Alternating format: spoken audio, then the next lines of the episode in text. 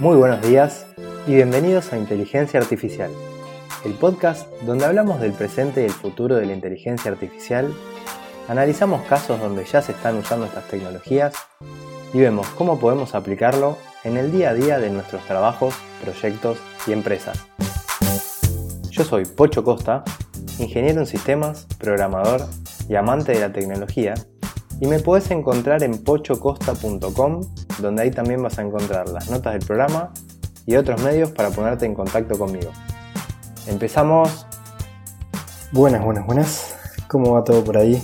Semana número 15 de este 2019.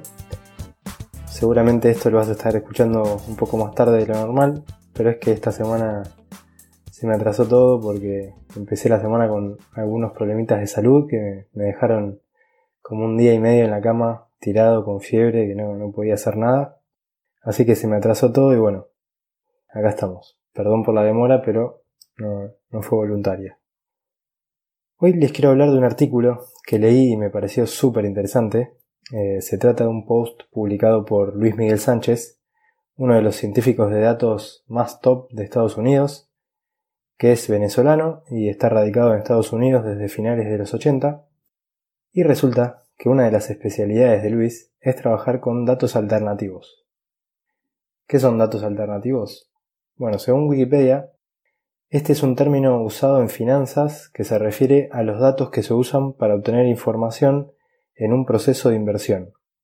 Y estos conjuntos de datos son usados por administradores de fondos de inversión y profesionales de, compañías de inversión. Y se los llaman datos alternativos porque pueden tener información sobre una empresa o un evento particular sin que la empresa haya generado esos datos de forma directa o sin que los datos se hayan originado alrededor del evento. Sin embargo, el análisis de datos alternativos realizados por un científico de datos puede dar información que sea única y oportuna sobre oportunidades de inversión. Además eh, de toda la información que analizan, también tienen que analizar el riesgo político.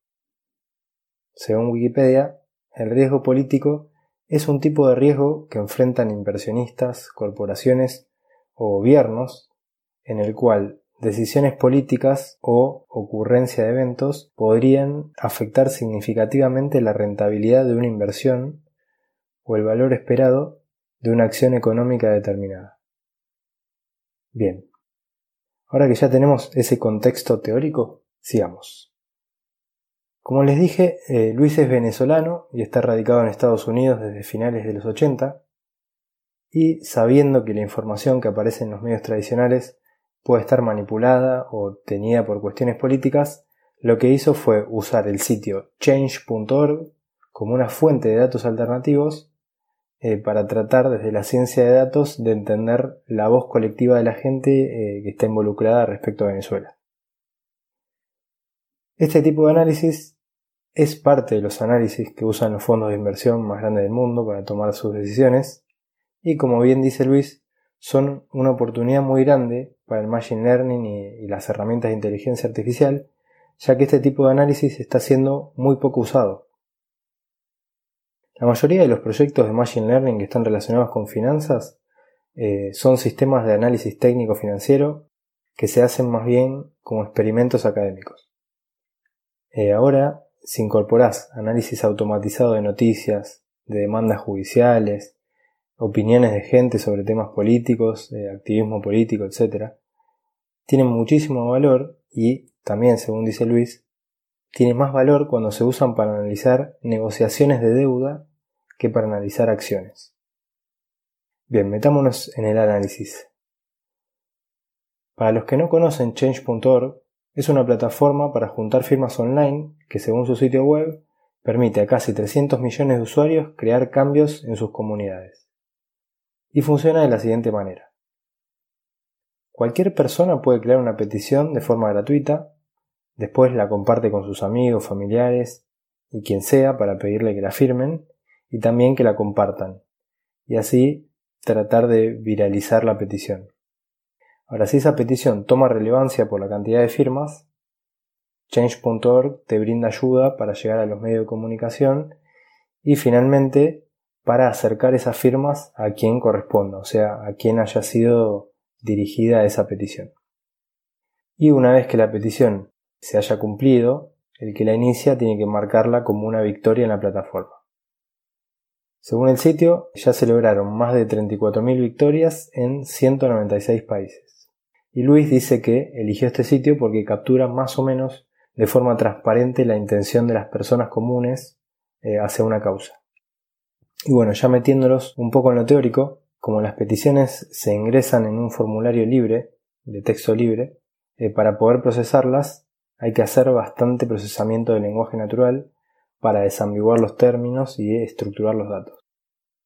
Y además, eh, las peticiones se pueden escribir en cualquier idioma, así que el desafío era más grande el proyecto lo dividió en cuatro partes. La primera era la recopilación y limpieza de datos, la segunda, traducción y desambiguación, la tercera, el etiquetado y la cuarta, la visualización.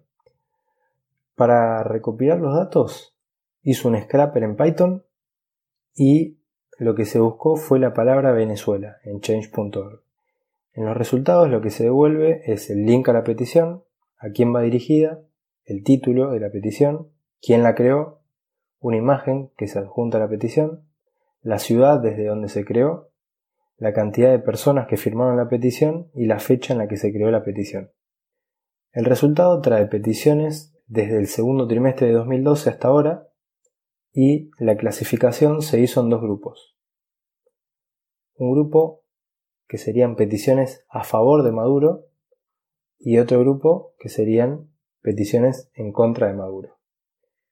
Como el volumen de datos eh, era pequeño, el etiquetado se hizo manualmente.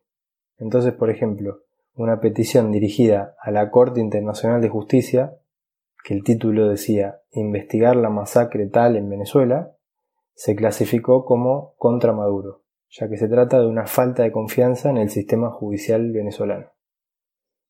Con todo esto listo, ahora viene la parte de visualización de datos. Yo lo voy a explicar con mis palabras, pero les dejo los gráficos en las notas por si quieren ir a mirarlo.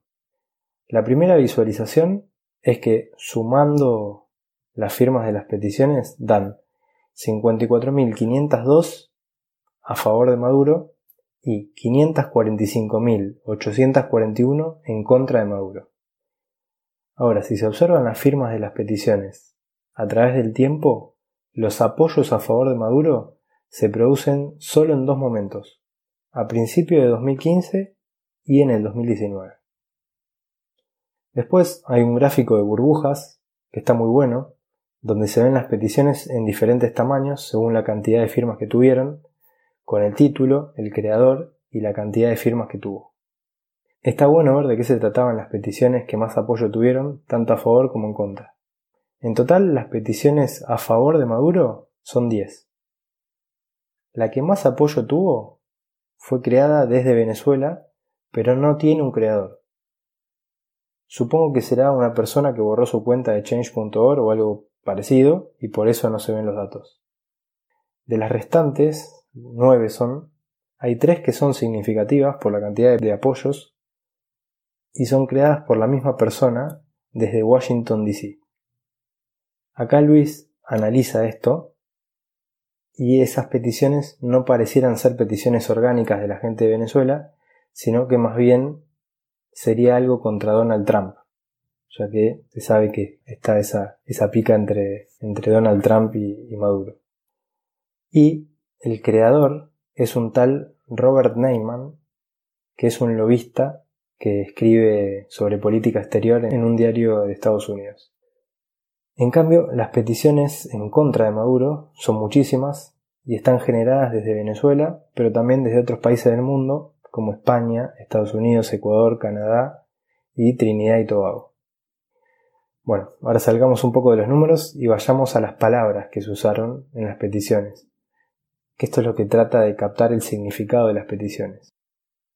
Lo que se hizo acá es ponderar las palabras de los títulos de las peticiones por la cantidad de firmas de la petición se eliminaron las stop words, que son las palabras que, no aportan nada, como de, la, ese tipo de palabras, o sea, las contracciones, como se dice en gramática. Y también se sacó la palabra Venezuela. Y listo. Con eso eh, se arma una nube de palabras donde las palabras que se ven más grandes son las más representativas. Los gráficos que, que fueron el resultado de esto están en las notas del programa. Igual les cuento lo principal que se ve. En las peticiones contra Maduro las palabras más relevantes son crimen, corte, legal y justicia.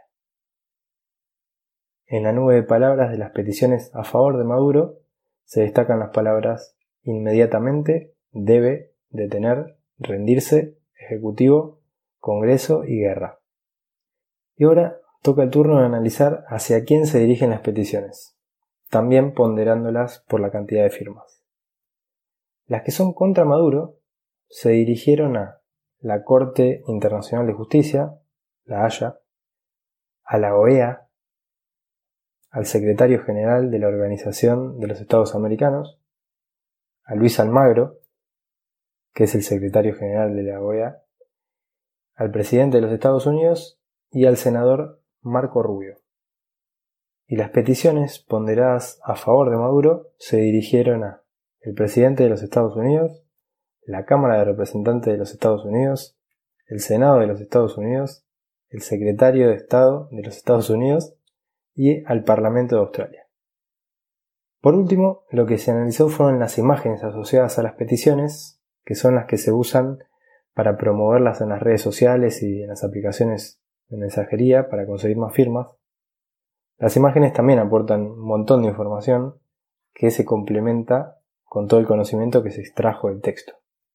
Acá no se usó visión por computadora, pero simplemente se tomaron las cinco imágenes eh, de las peticiones con más firmas, tanto a favor de Maduro como en contra de Maduro.